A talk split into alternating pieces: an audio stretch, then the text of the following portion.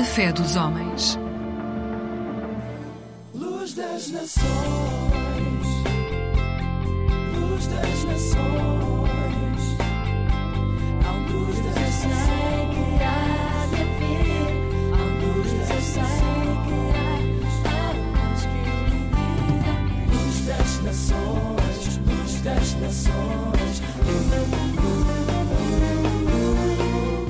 Olá, bom dia, bem-vindos a mais um programa da Aliança Evangélica Portuguesa. Este ano letivo está quase a terminar. As matrículas para o próximo estão quase a começar e as férias de verão estão aí. A propósito, hoje vamos falar da disciplina de Educação Moral e Religiosa Evangélica nas escolas públicas. Antes, porém, vamos entrar nesta caminhada com o Senhor, com Marta Fonseca. Vamos a isso? No meu caminhar,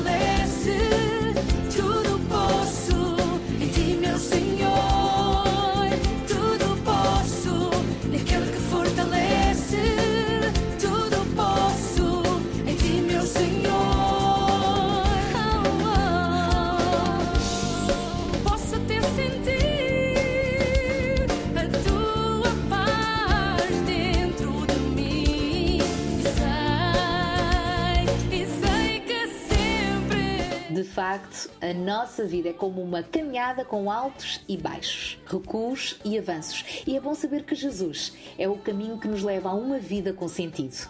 Uma vida com significado muitas crianças, adolescentes e jovens procuram encontrar. A propósito, hoje vamos falar da disciplina de Educação Moral e Religiosa Evangélica.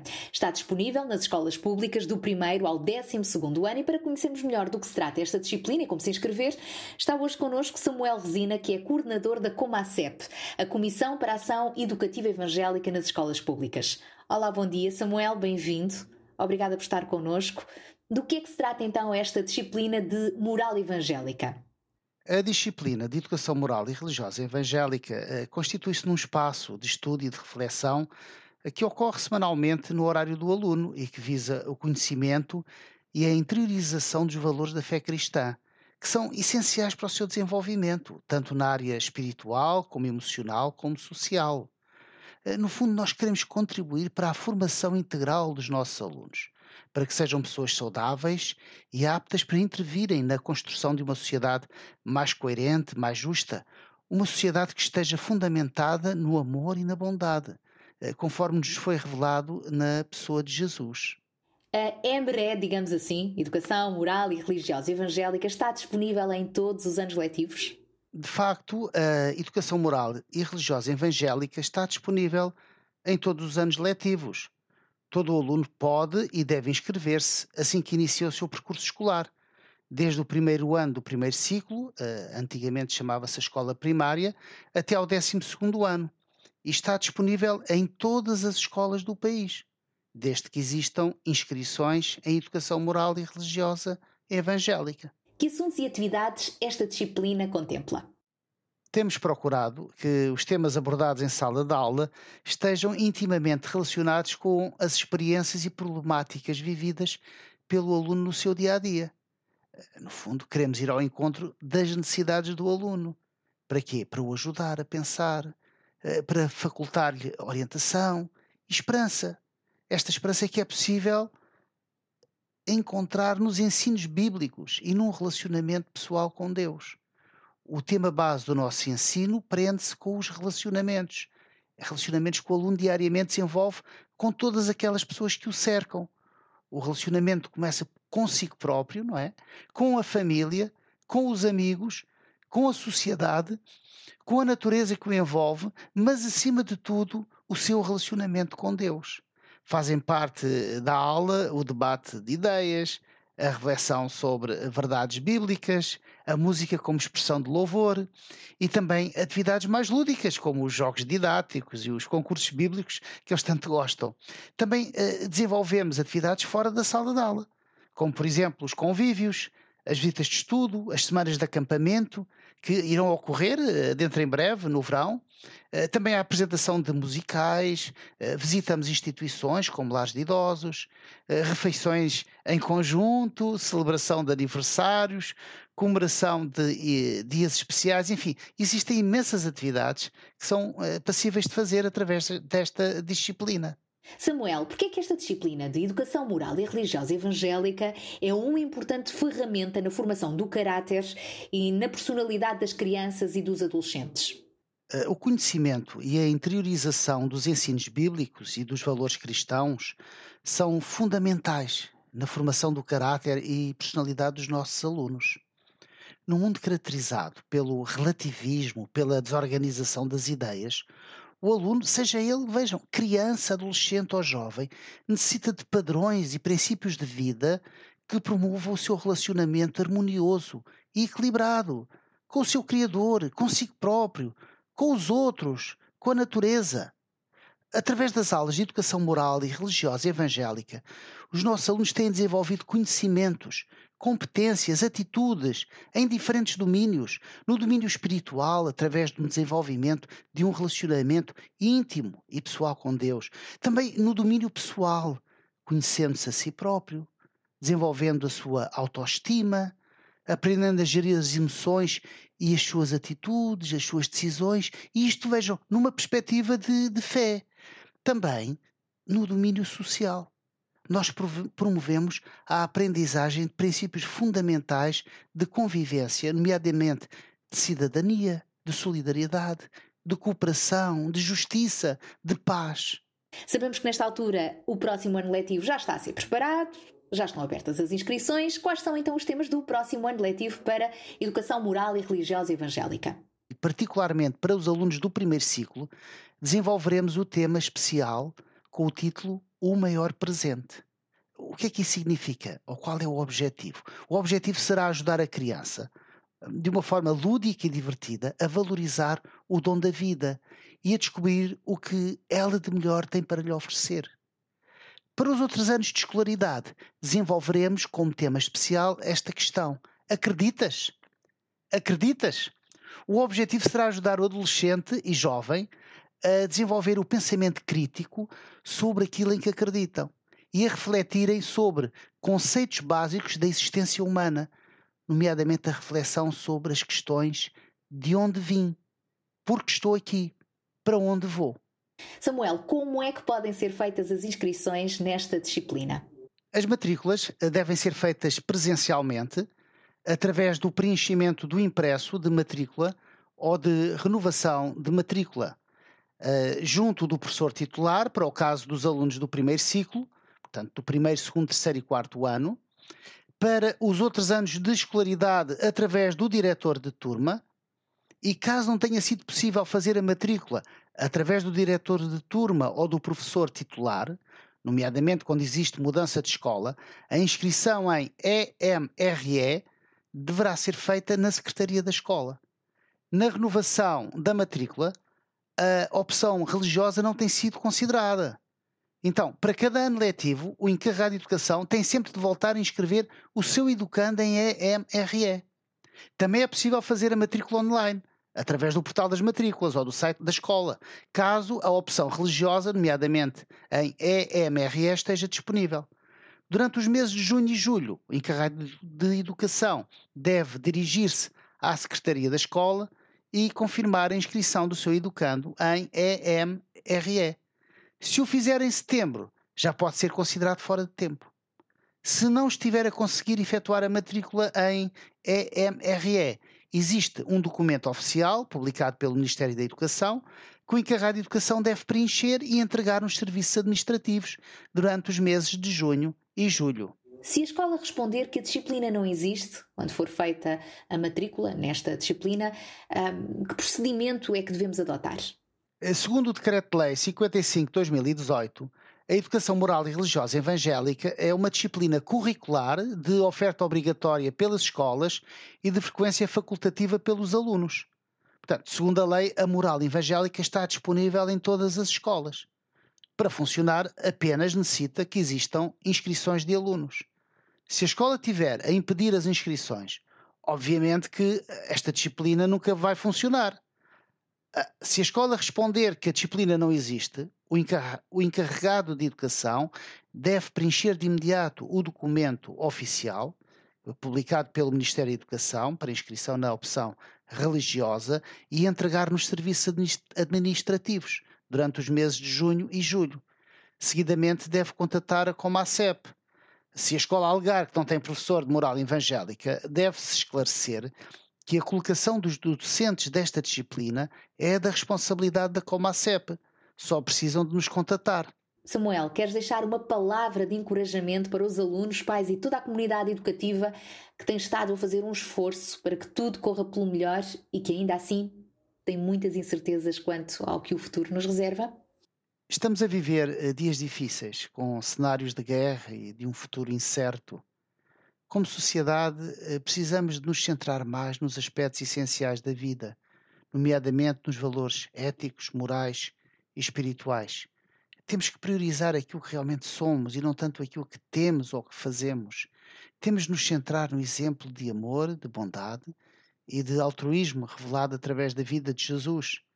Uh, lanço por isso o desafio aos pais: uh, querem que os vossos filhos sejam cidadãos equilibrados e saudáveis, pessoas com princípios de vida, pessoas eh, solidárias e com amor ao próximo. Então inscrevam-nos em educação moral e religiosa evangélica. E lance também o desafio aos alunos. Eh, queres ter uma aula diferente, num ambiente de amizade e convívio, onde queremos escutar as tuas perguntas e ouvir as tuas opiniões? Queres ter uma aula onde, de uma forma interessante, podes receber boas orientações para a tua vida? Então, pede aos teus pais para te inscreverem em Educação Moral e Religiosa Evangélica. Obrigada, Samuel Resina.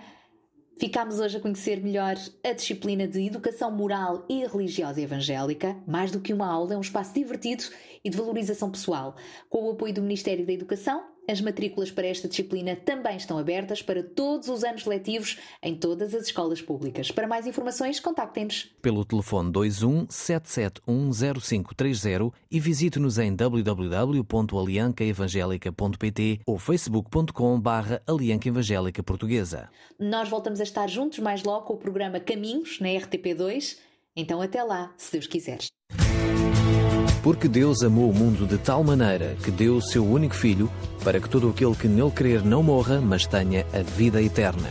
João capítulo 3, versículo 16.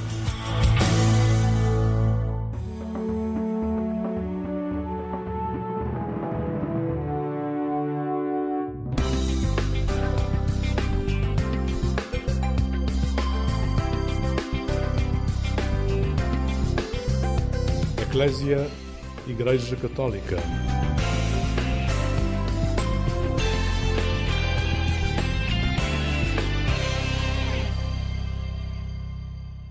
Olá, muito bom dia, bem-vindo a esta emissão do programa Eclésia da Igreja Católica, aqui na Antena 1 da Rádio Pública.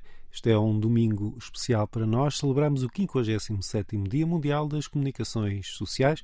O tema para este dia, escolhido pelo Papa Francisco, é falar com o coração, testemunhando a verdade no amor. É um tema inspirado numa passagem da carta de São Paulo aos Efésios. No seu texto, Francisco alerta, olhando para o contexto global, para a retórica da guerra, assim como todas as formas de propaganda que manipulam a verdade. É um alerta particularmente relevante que inspira a música escolhida para a abertura deste programa, Os Senhoras da Guerra, com a Madre Deus.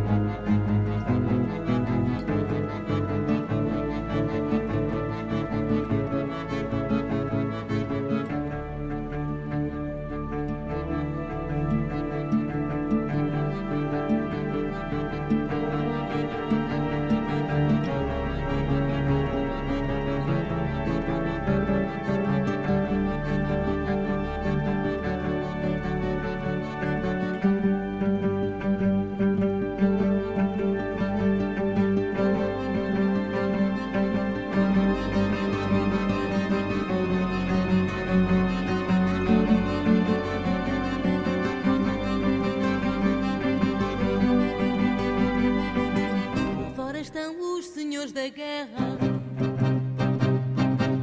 Cantam já hinos de vitória. Fora estão os senhores da guerra. Cantam já hinos de vitória.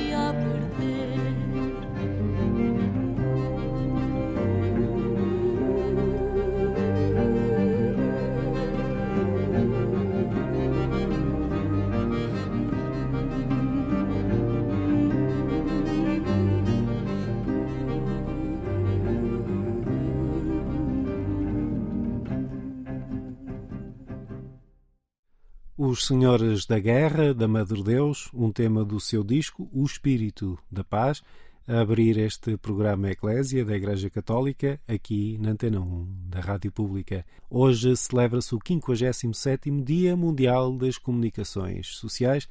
A respeito desta celebração, estive à conversa com Dom João Lavrador, Bispo de Viana do Castelo, que nos últimos seis anos presidiu a Comissão Episcopal da Cultura, Bens Culturais e Comunicações Sociais.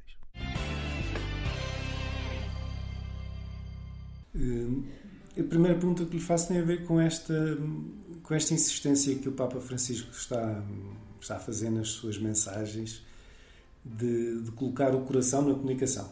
Sim, isso é verdade, eu penso, eu penso mas, e até por aquilo que é a pró as próprias mensagens do Papa, em que para a Igreja a questão da verdade não se alcança nem só uh, uh, pelo facto em si, sem mais, também não se alcança pura e simplesmente por uma questão científica ou intelectual, afinal é a pessoa toda que se tem que colocar na comunicação.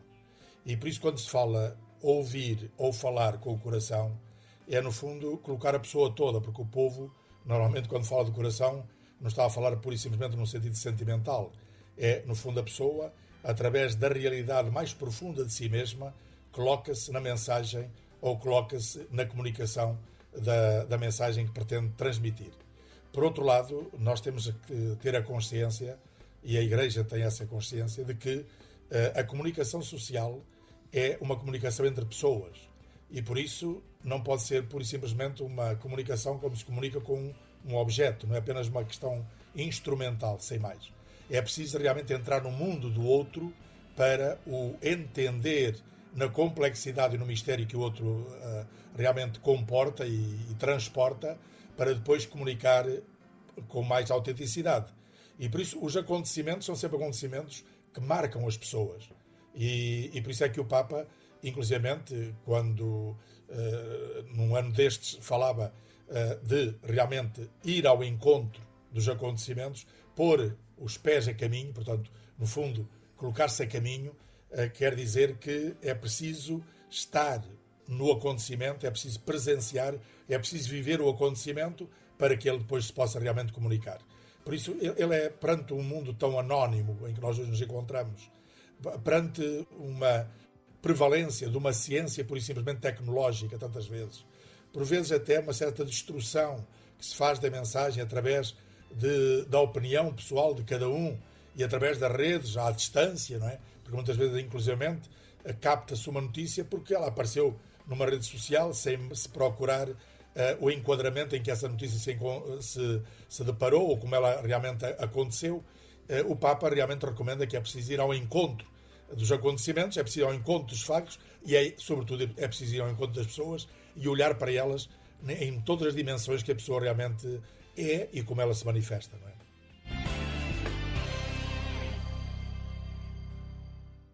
Esta, esta mensagem tem uma, um alerta, parece muito distante, porque alerta para a retórica belicista, somos imediatamente transportados para a questão da guerra na Ucrânia, porém ela também olha para o, para o micro, para, para, para uma, um tipo de linguagem muito agressiva e até ofensiva que, que muitas vezes se usa nas redes, não é?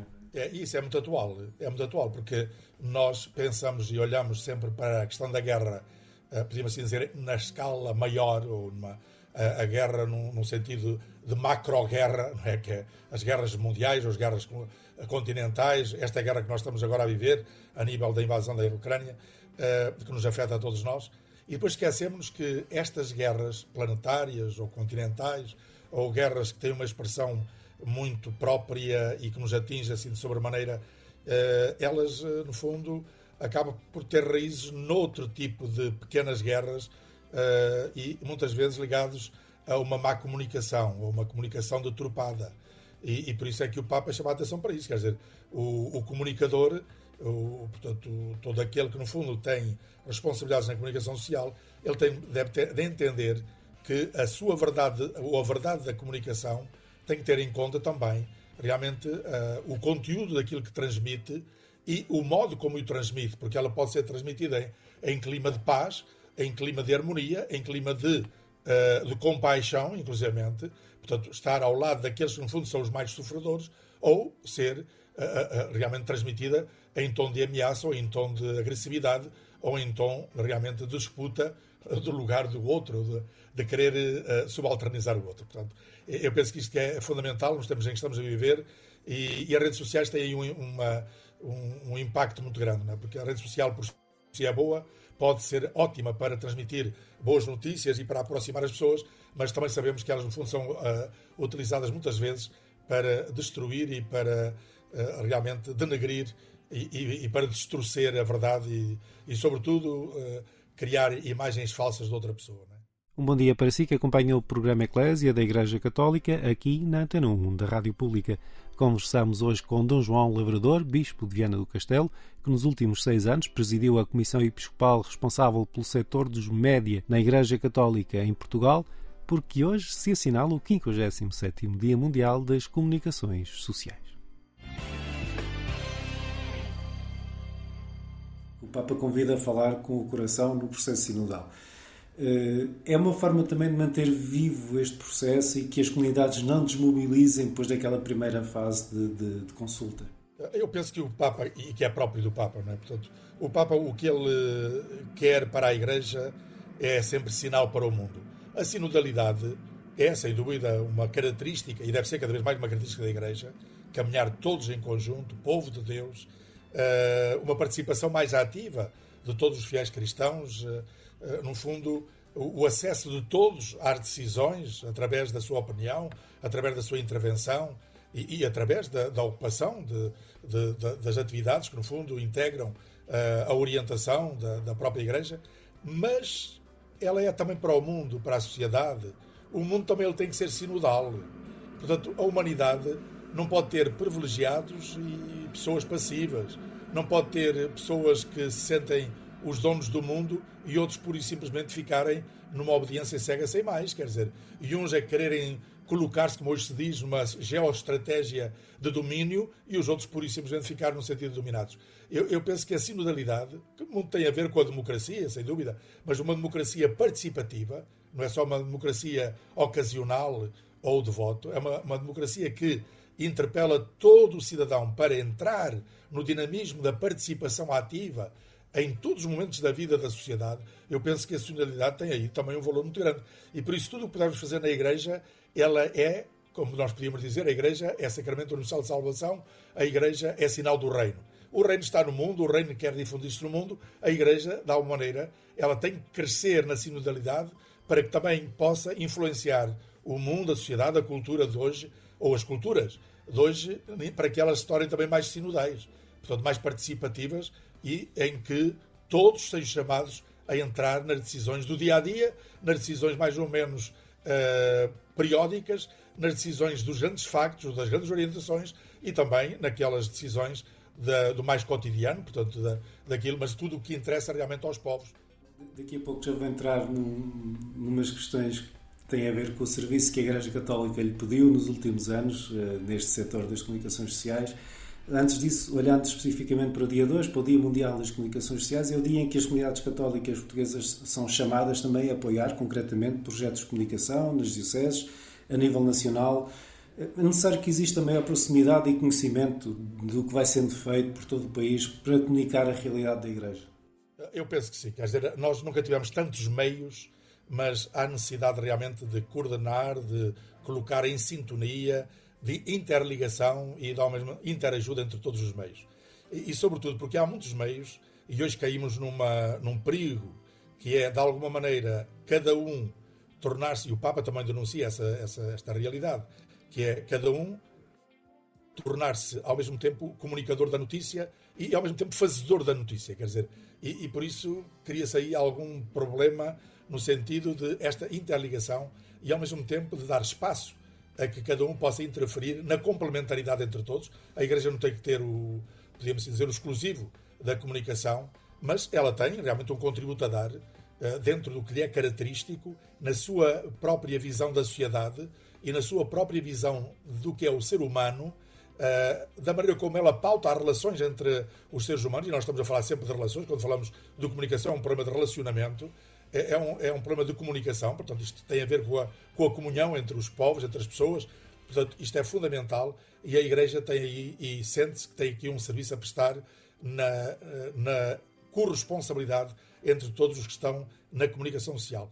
Realmente, o, o que disseste é verdade, eu, para mim também temo que a Igreja eh, possa, neste podemos dizer, nesta panóplia é, de, de meios, é, esta multiplicidade de meios, que a Igreja apareça aqui, às vezes mais um, às vezes eh, um bocadinho até esquecido, ou que não se dê o relevo, ou sobretudo não se realmente tenha em atenção aquilo que é o específico da sua intervenção na sociedade através do meio de comunicação social. Agora, isso não se pode culpar ninguém, só podemos culpar a própria Igreja de provavelmente ainda não conseguiu encontrar o espaço próprio, ainda não conseguiu integrar-se de maneira a estar na sociedade. Eu penso que internamente a Igreja ela tem feito um caminho excepcional e extraordinário e temos que louvar todo o esforço que tem feito. É, claro que ainda temos muito a avançar, naturalmente. Mas no que diz respeito à sua intervenção e à sua presença na própria sociedade, eu penso que já tivemos melhores dias, já tivemos maior presença. Por isso é preciso realmente eh, clarificarmos melhor esta forma de estar e em diálogo mútuo e oferecendo conteúdos que sejam realmente aceitáveis e que tenham uma pedagogia dos tempos de hoje, nós sabemos estar em parceria com dos outros para, em diálogo, podermos oferecer o que é específico da Igreja. É, Isso é, é um esforço de- também de criar eh, impacto mediático para lá das polémicas que muitas vezes são, concentram a atenção jornalística. Eu sim, eu penso que sim, e aí nós temos que, eu já ainda há pouco tempo eu dizia a, a pessoas responsáveis eh, da Igreja que eu penso que nós eh, não temos que evitar a polémica, a polémica faz parte deste palco comum onde todos nós habitamos, onde nós estamos, eh, e em cada um realmente eh, põe a sua opinião, coloca as suas, as suas linguagens. Eh, muitas vezes as polémicas acabam por ser uma linguagem que quer desafiar a Igreja a responder, quando nós às vezes, se não for assim, não, não respondemos. E penso que nós ainda não, não, não aprendemos bem a estar neste palco comum para podermos responder a sério àquilo que são as questões que se nos colocam. E sobretudo, e sobretudo, e como nós dizemos, aquela expressão que se diz, né, nós estamos muito na reação e pouco na frente eh, do combate, no fundo, nesta frente de quem é capaz de antecipadamente reconhecer os problemas que estão aí na sociedade e, de alguma maneira, adiantar eh, eh, perante a sociedade aquilo que é a sua visão sobre os vários problemas. Não é? E, claro que, às vezes, é, é quase inevitável nós esclarecermos aquilo que a sociedade nos pergunta e nos questiona, mesmo que seja de maneira, às vezes, agressiva.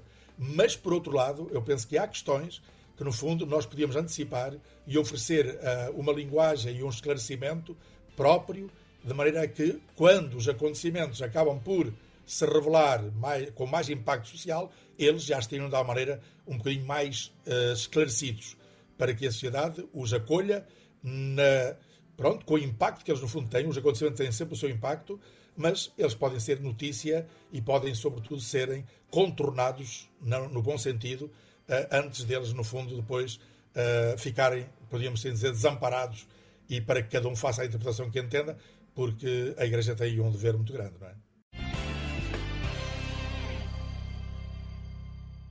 Obrigado a Dom João Lavrador. Voltaremos a conversar dentro de minutos. Convido a ficar desse lado. É tempo para a música. Vamos ouvir o Padre João Paulo Vaz com o seu tema As palavras não dizem tudo.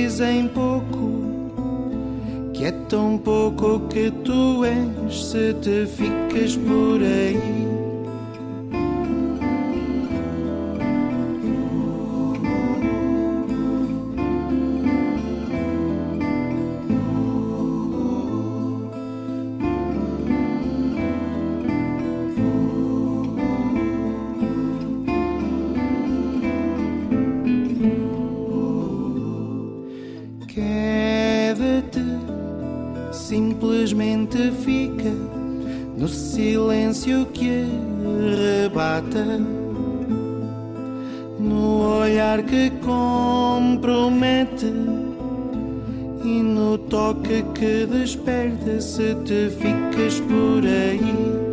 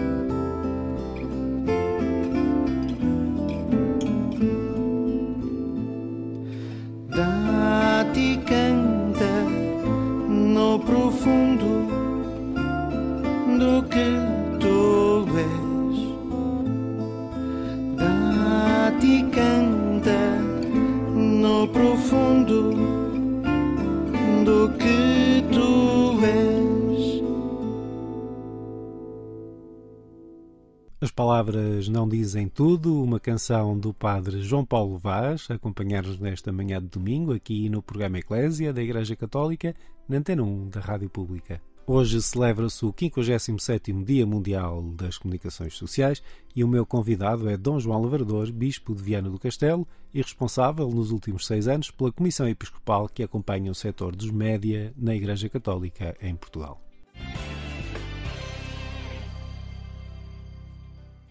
E agora não resisto a perguntar-lhe pessoalmente como é que foi este percurso de maior proximidade. Já, já vinha há muitos anos antes, mas estes dois mandatos especificamente, de, com este trabalho que se vai fazer na Igreja Católica em Portugal na área dos média.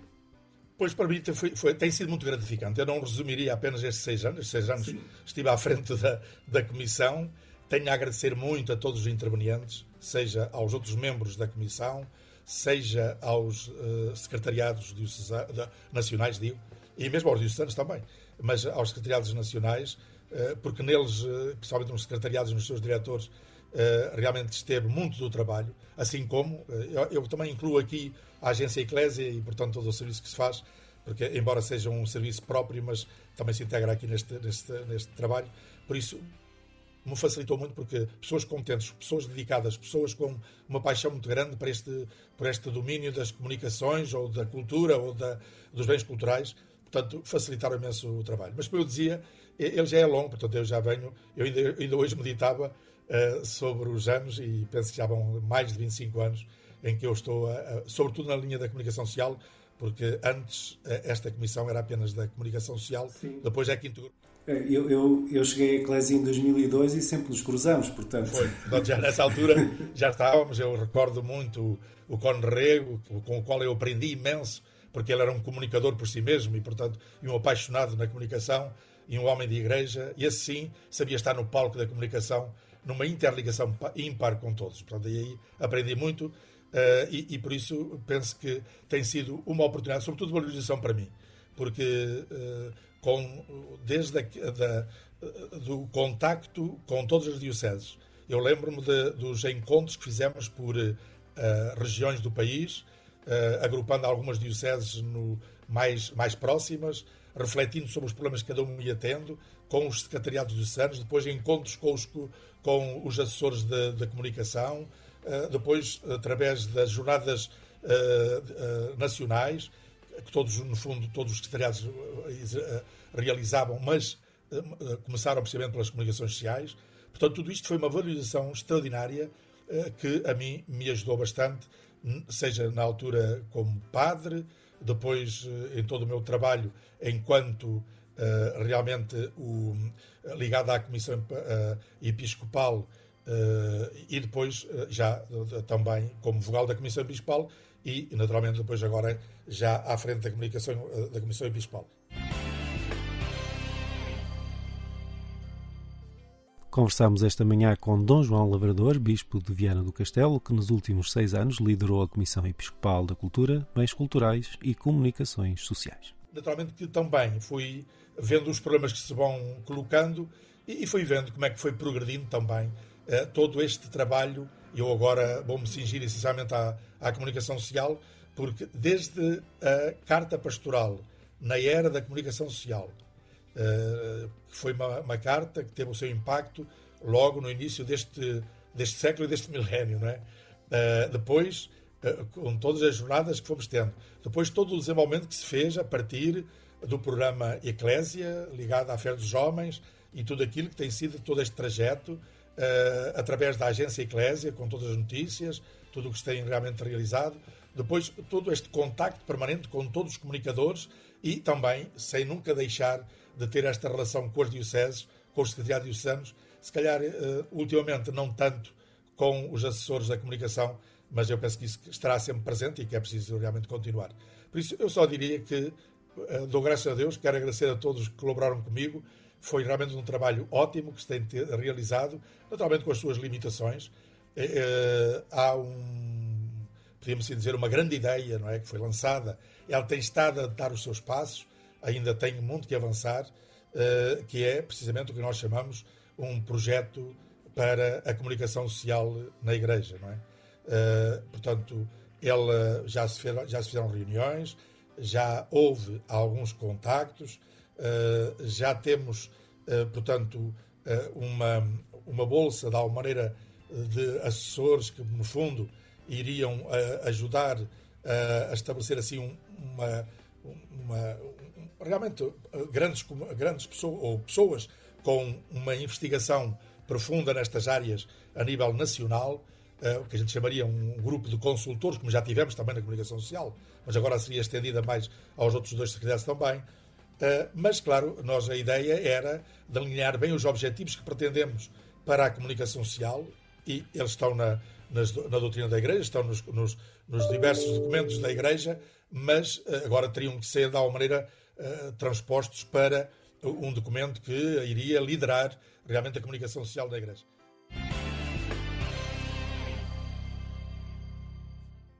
Conversámos esta manhã com Dom João Lavrador, Bispo de Viana do Castelo, que nos últimos seis anos liderou a Comissão Episcopal da Cultura, Bens Culturais e Comunicações Sociais.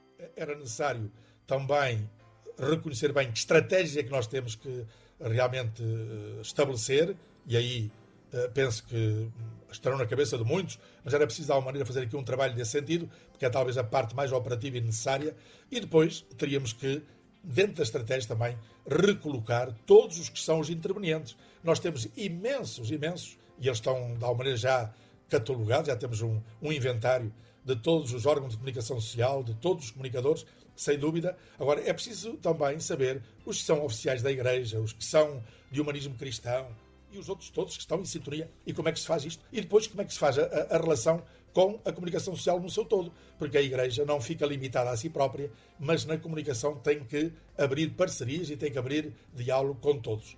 Eu penso que todos estes aspectos, claro que também já adiantámos numa assessoria à, à, à Conferência Episcopal Portuguesa, portanto, sobretudo à, à, à- presidência da, da, da que foi também logo que já tínhamos eh, e pensávamos que era prioritário e já, já está a avançar. Portanto, já se deram passos, mas agora eu penso que eh, a comissão agora que fica, provavelmente, eh, terá também isso aí, porque isto é, é- eu penso que é fundamental, porque um projeto eh, para a comunicação social não quer dizer que ele não esteja. Ele está por aí, mas eu penso que torná-lo operativo e, sobretudo, delinear eh, linhas que, no fundo, todos nós conheçamos, acaba por ser mais rentável e, e acaba por depois eh, manifestar uma comunhão maior entre todos e, e colocar-nos a cada, um, cada um a trabalhar para a comunicação no seu todo, não é? Dom João, muito obrigado pelo tempo, pela disponibilidade. Muito obrigado também pela companhia destes anos. Seguramente vamos, vamos continuar a encontrar-nos. E um bom dia das comunicações sociais. Muito obrigado a si que acompanha esta emissão do programa Eclésia da Igreja Católica, aqui na Antena 1 da Rádio Pública. No 57º Dia Mundial das Comunicações Sociais, recordo uma passagem da mensagem escrita pelo Papa Francisco, na qual alerta para a psicose bélica da sociedade contemporânea, pedindo comunicadores prontos a dialogar, ocupados na promoção de um desarmamento integral. Tema vai estar também em destaque na emissão do programa 70 vezes 7 pelas 17h30 na RTP2. Aqui na Antena 1 da Rádio Pública, a Igreja Católica volta à sua companhia na madrugada de quarta para quinta-feira, pouco depois da meia-noite. Até lá, despeço-me com votos de um santo domingo e uma vida feliz.